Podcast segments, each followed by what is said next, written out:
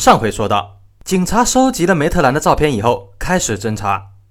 警方以荷兰人小屋为中心，对半径八公里范围内的区域进行了大规模的搜索。参与搜索的警察与志愿者的总人数接近五百人。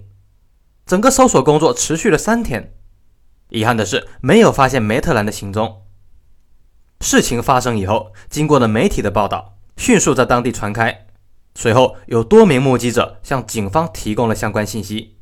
梅特兰最后一次被目击的时间是在三月十九日晚上十一点二十分。梅特兰的同事看到他下班，并独自开车离开了工作地点。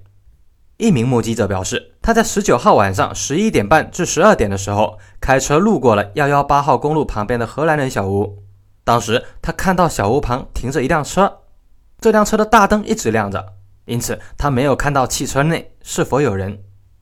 另一名目击者表示，他在二十号凌晨十二点至十二点三十分的时候经过了荷兰人小屋，他也看到一辆车停在小屋旁边，但没有看到车里有人。还有一名目击者是梅特兰的前男友，他向警方表示，在二十号凌晨四点的时候，他在加拿大参加完聚会后穿越边境准备回家，他在荷兰人小屋旁看到一辆熟悉的车。那是一款很老并且颜色很特别的车，他一眼就认出了这是前女友梅特兰的车。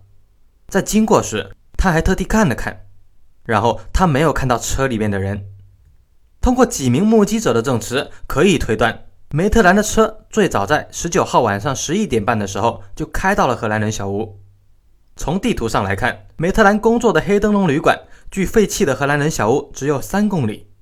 梅特兰当天离开黑灯笼旅馆的时间是十一点二十分，目击者看到车辆在荷兰人小屋的时间是十一点半至十二点，从时间地点上来看是吻合的。值得注意的是，在荷兰人小屋的门口有一个弯道，在天黑的时候，如果车速太快，没有注意到弯道的话，是有可能冲出道路的。不过啊，这样的情况发生在梅特兰的车上似乎不成立。黑灯笼旅馆在东侧，荷兰人小屋在西侧。也就是说，当晚梅特兰的行车方向是由东向西行驶的。假如车辆行驶到这个弯道时，车速太快，来不及转弯，车子便会冲到道路西北的农田里。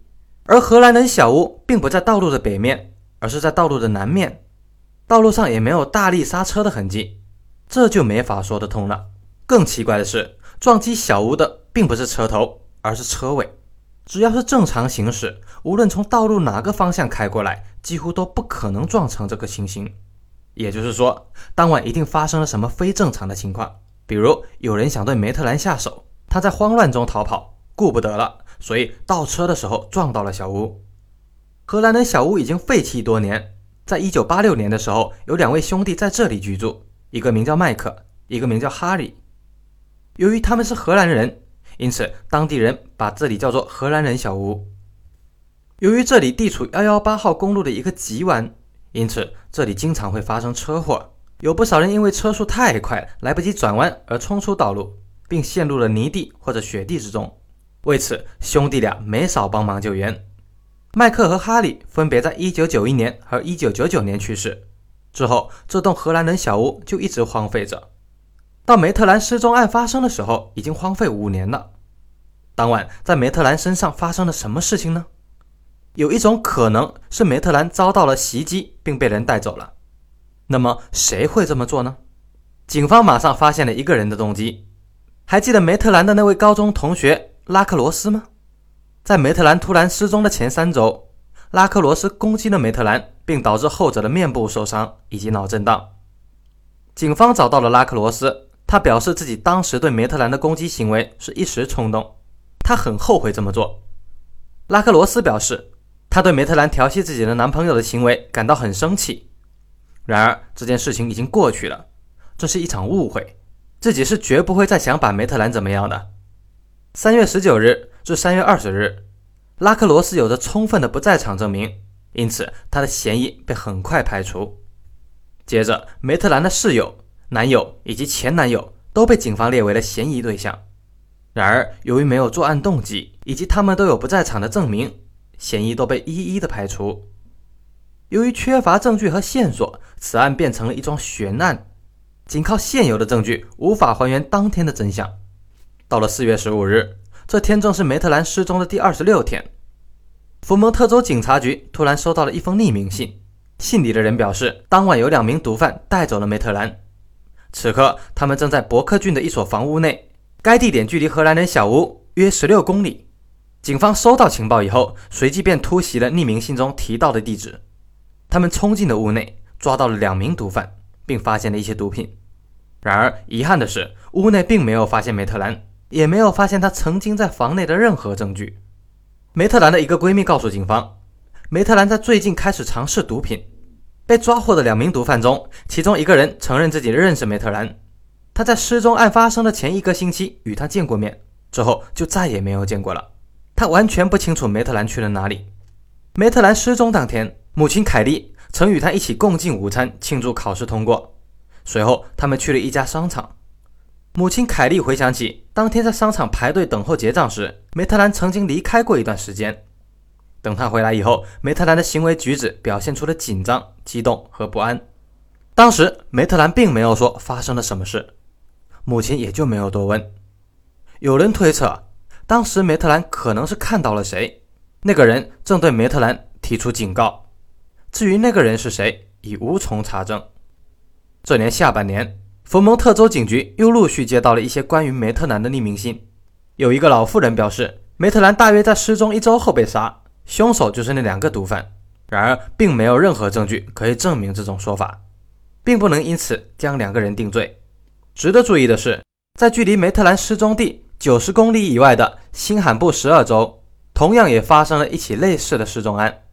失踪者名字叫莫拉穆雷，他是一名二十一岁的大三学生。二零零四年二月九日，他在幺幺二号公路上发生了车祸，随后失踪。他的失踪故事也非常的神秘和离奇。当然，这是另外一个故事了。值得注意的是，这两起失踪案看起来十分的相似，他们都在车祸发生以后失踪。